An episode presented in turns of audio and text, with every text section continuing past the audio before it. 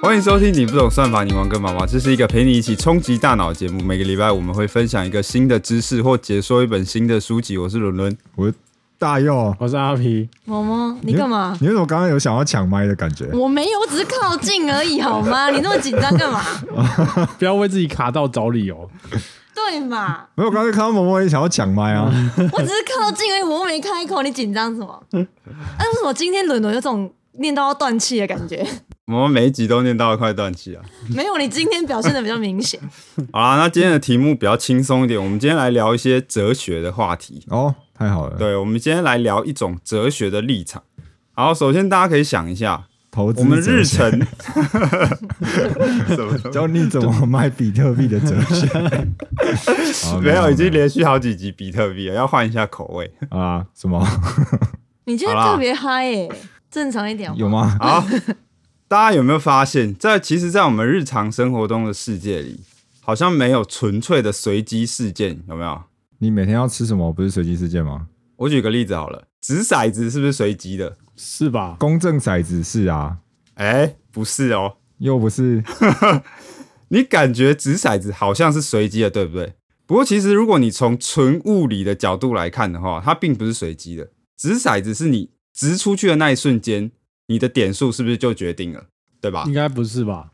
你可是你掷出去的瞬间，你当下的，比方说力度啦、骰子的质量啊、当下的空气的湿度啊、风向啊，就会决定说你骰子最后落点的时候会直到几。可是你你也不知道你投出去的时候是哪一种组合啊，这也是一种随机啊。哎，是，也就是说，这种随机其实它的意义并不是全然随机，它的意思比较像是说，因为它的变数太多了，所以我们没办法算出它的结果，对吧？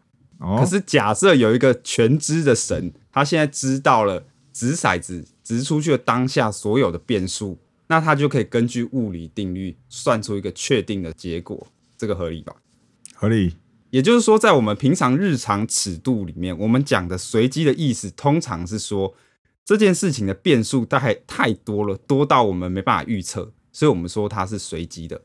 不过，如果我们从物理的定律角度来看的话，没有事情是随机的。经典物理的世界，只要有因就有果，你只要知道因，你就知道果。你只要知道前置的条件，你就可以算出一个结果。也就是说，当一件事情发生的时候，那就是会有某个前置条件决定它被发生。快睡着了。哎、太快了，真的太快了。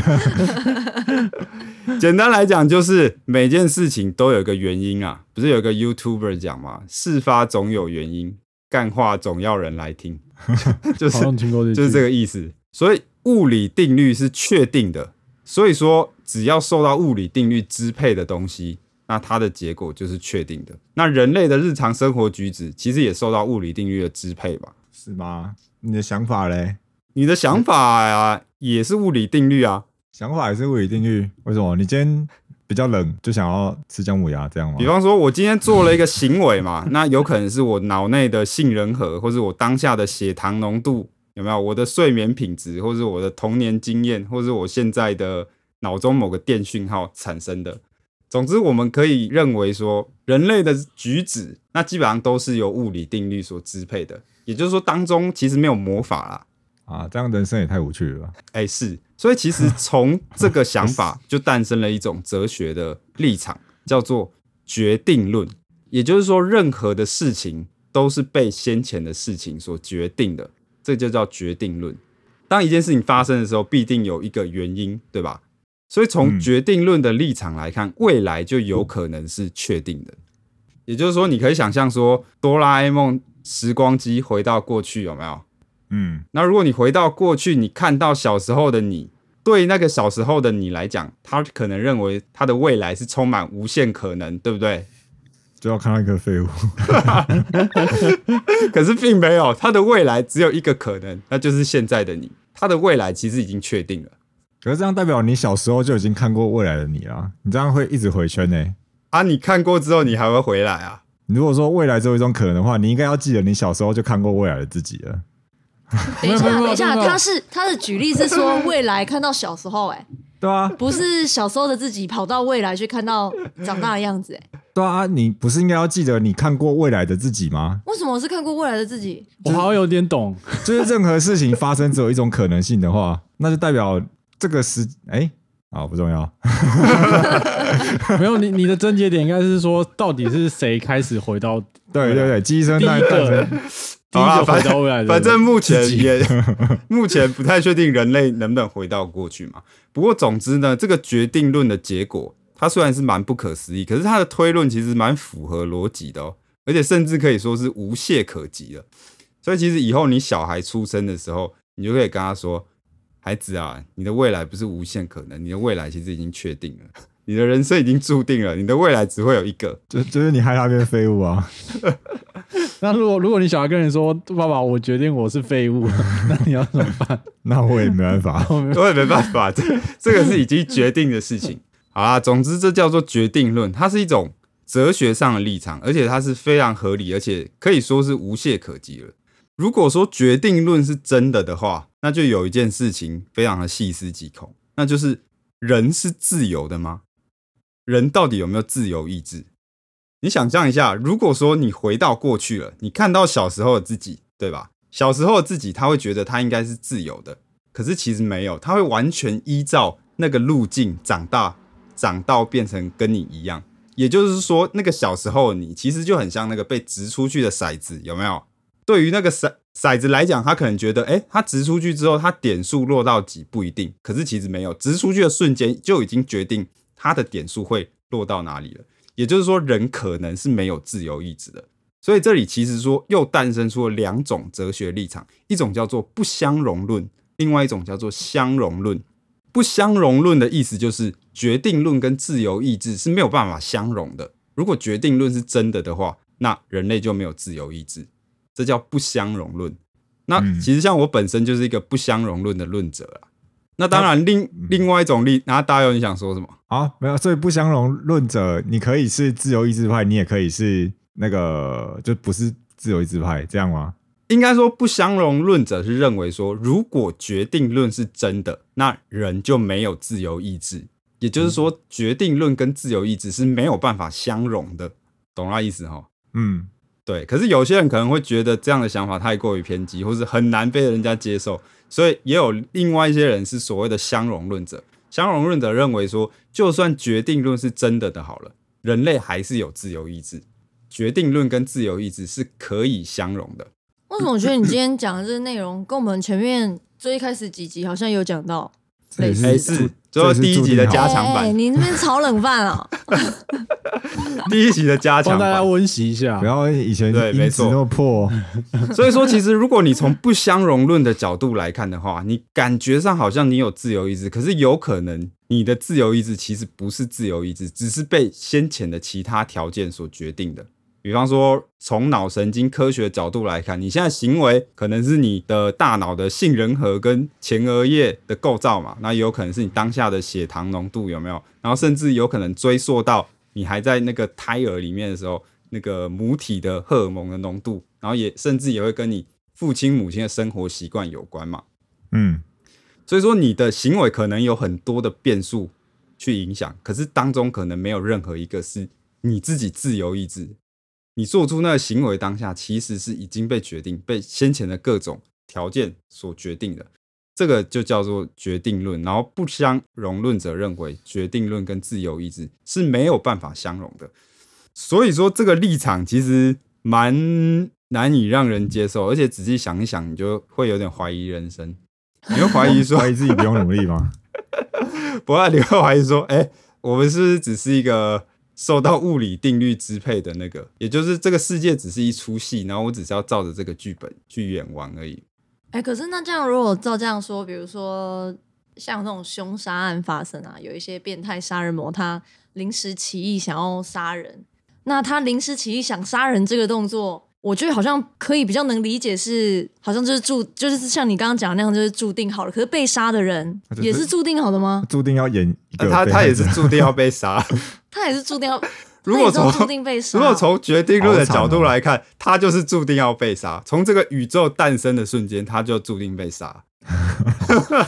好奇怪哦。他注定要死，好可怜。他被杀，他死掉是因为他被这个人所杀嘛？那这个人为什么会杀他？想必是有一个原因嘛，对吧？没有啊，那这个原因临时起意想杀人而已啊。没有啊，这可是这个临时起魔不都这样义绝对不会是完全的临时起义，它可能会有一个其他原因，只是这个原因我们找不到而已。嗯那这个原因可能又会追溯到其他原因，一路的追溯下去。所以也就是说，他被杀这件事情就是已经决定了。如果从决定论的角度来看的话，那自杀嘞？就注定要自杀。对啊，注定哎，要自杀。你今天干嘛这么负面？你怎么了？没有啦，你生下你生下来的时候，你就注定你要自杀了。那我只是觉得很奇怪啊。哎、是，所以说这个结论其实让人非常的难以接受，可是它却又非常的符合逻辑，符合到无懈可击，就是决定论的这个逻辑，所以才会诞生出相容论跟不相容论嘛。可是有些人觉得，哎、干这样不行啊！如果人类没有自由意志的话，那我们会我们生活不知道该 该怎么办。所以有些人就认为说啊，不要想那么多啦，自由意志跟决定论还是可以相容的。就算这个世界是被决定的，我们还是有自由意志。这样，但怎么感觉他们只是在催眠自己而已？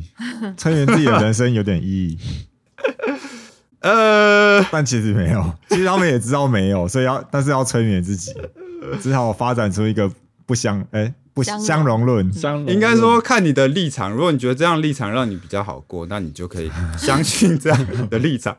所以其实说，像是科学家霍金嘛，这个应该是非常知名的物理学家，他的立场就有可能是不相容的，因为他说过类似这样的话。他说，如果说科学定律确定了我们的行为的话，那其实就很难想象自由意志是怎么生效的。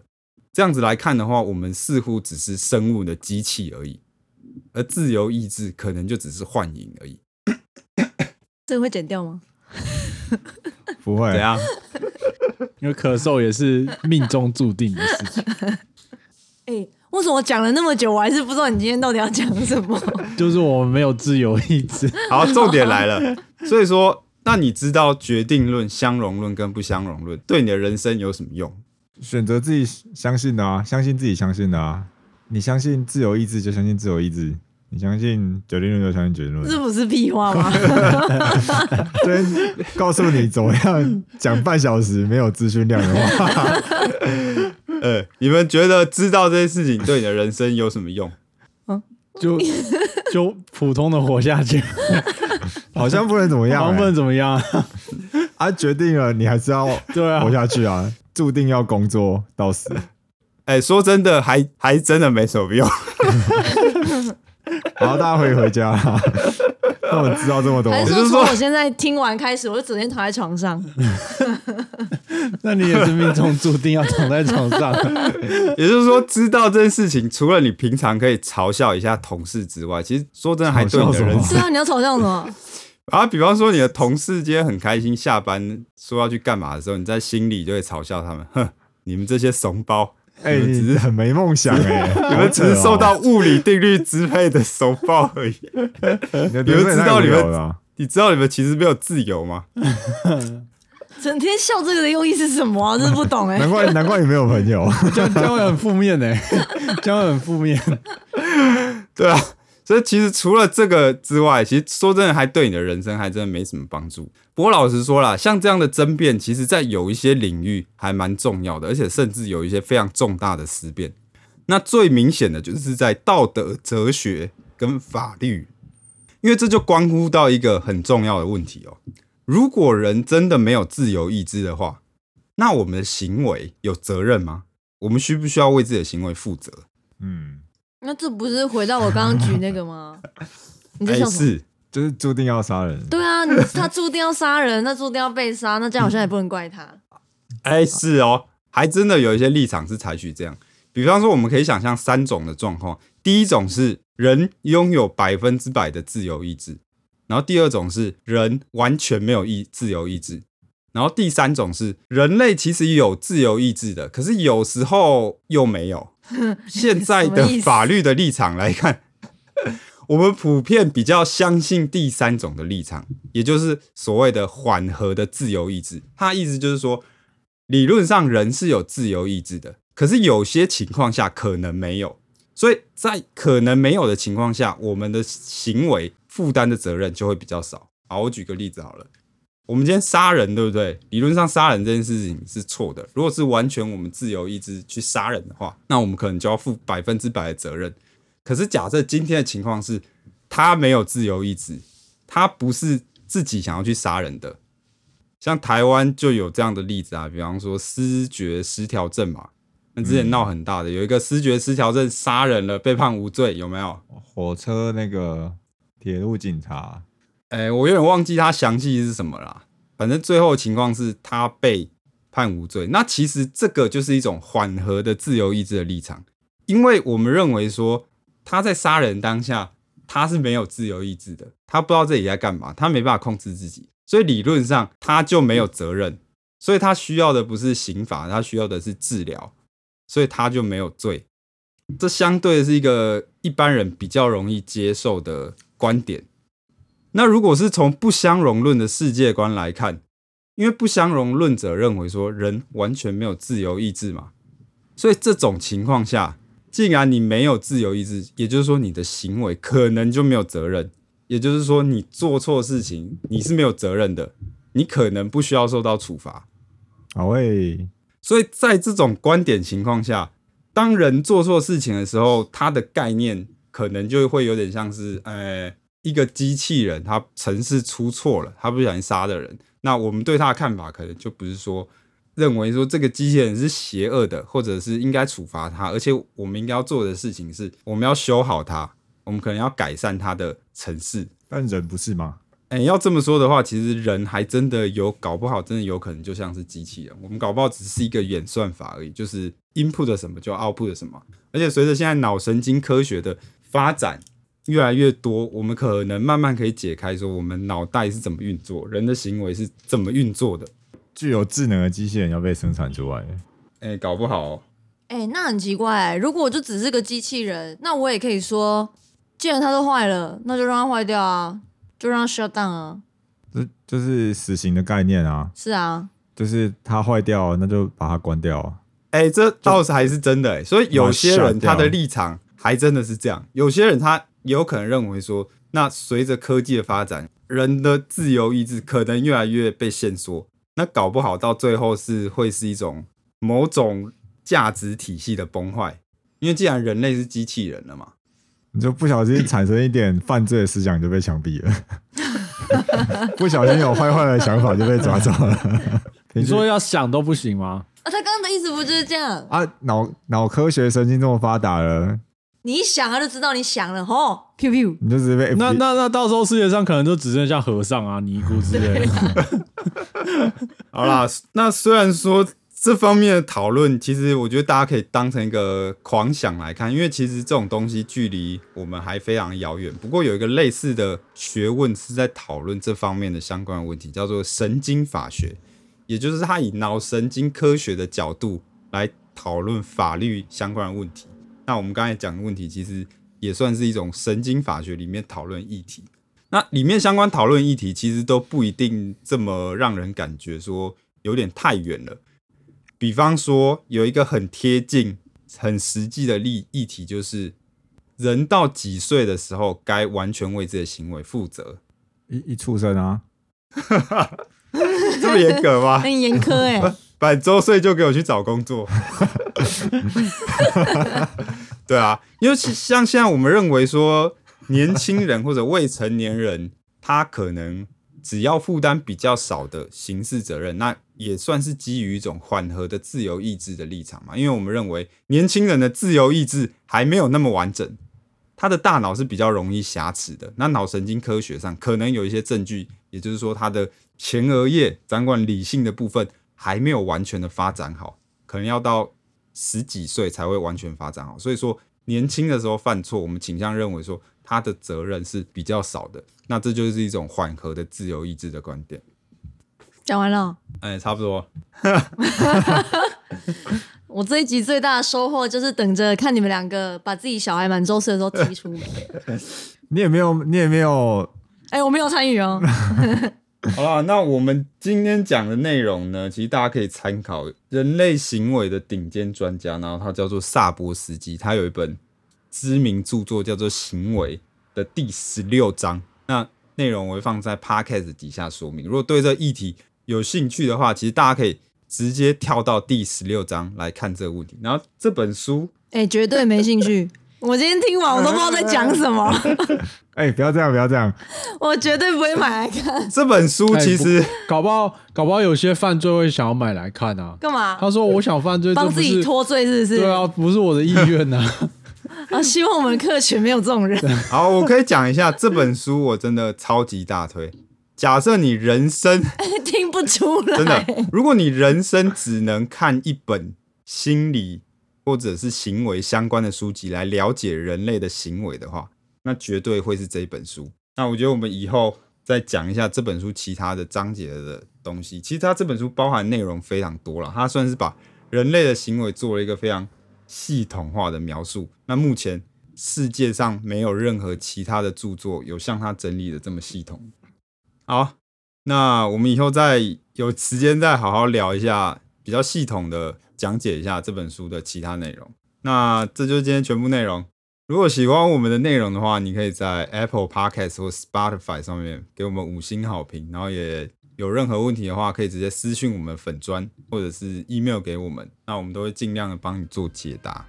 好，那就这样咯，拜拜。拜拜。拜拜拜。拜。